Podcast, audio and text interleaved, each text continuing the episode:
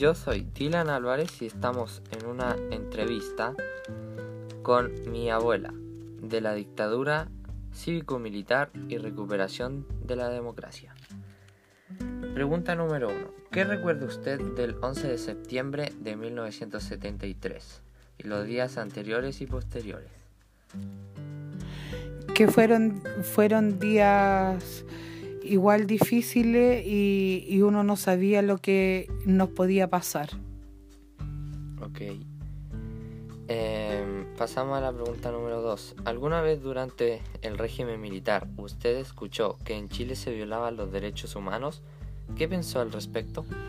Sí, sí, escuché que se violaban los derechos, hubieron muchos asesinatos y eh, fue un, un periodo de mucha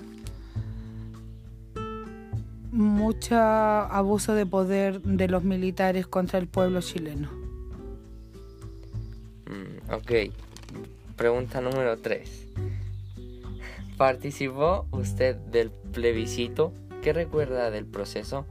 ¿Siente que la constitución de 1980 afectó de alguna manera su vida cotidiana?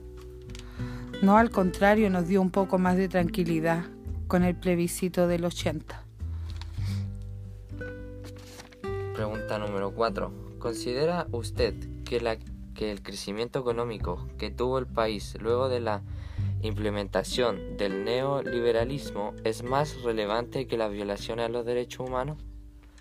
No es relevante, eh, sí nos ayudó, pero no es relevante ante los derechos humanos. Bien, pregunta número 5. ¿Tiene recuerdos en relación con la crisis económica del año 80? 82. ¿Cuál es su recuerdo de las jornadas de protesta de los años 80? ¿Usted y su familia participaron de ellas? ¿Cuál era la razón de participar en esas? No participamos, pero sí eran era mucho nerviosismo porque había mucho desorden en las calles con las protestas y las bombas lacrimógenas. Bien. Número 6. ¿Qué recuerdo personal tiene en relación con el plebiscito de 1988? ¿Qué importancia cree usted que dicho proceso tuvo para el país? Em, le repito la pregunta. ¿Qué recuerdo personal tiene en relación con el plebiscito de 1988? ¿Qué importancia cree usted que dicho proceso tuvo para el país?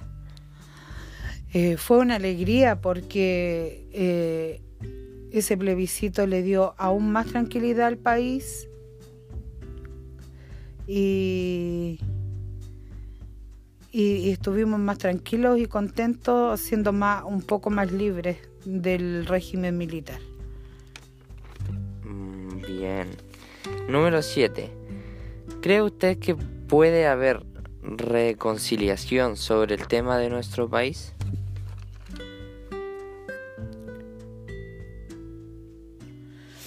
Yo creo que sí, siempre y cuando eh, los que tienen el poder piensen en el pueblo más pobre. Terminamos esta encuesta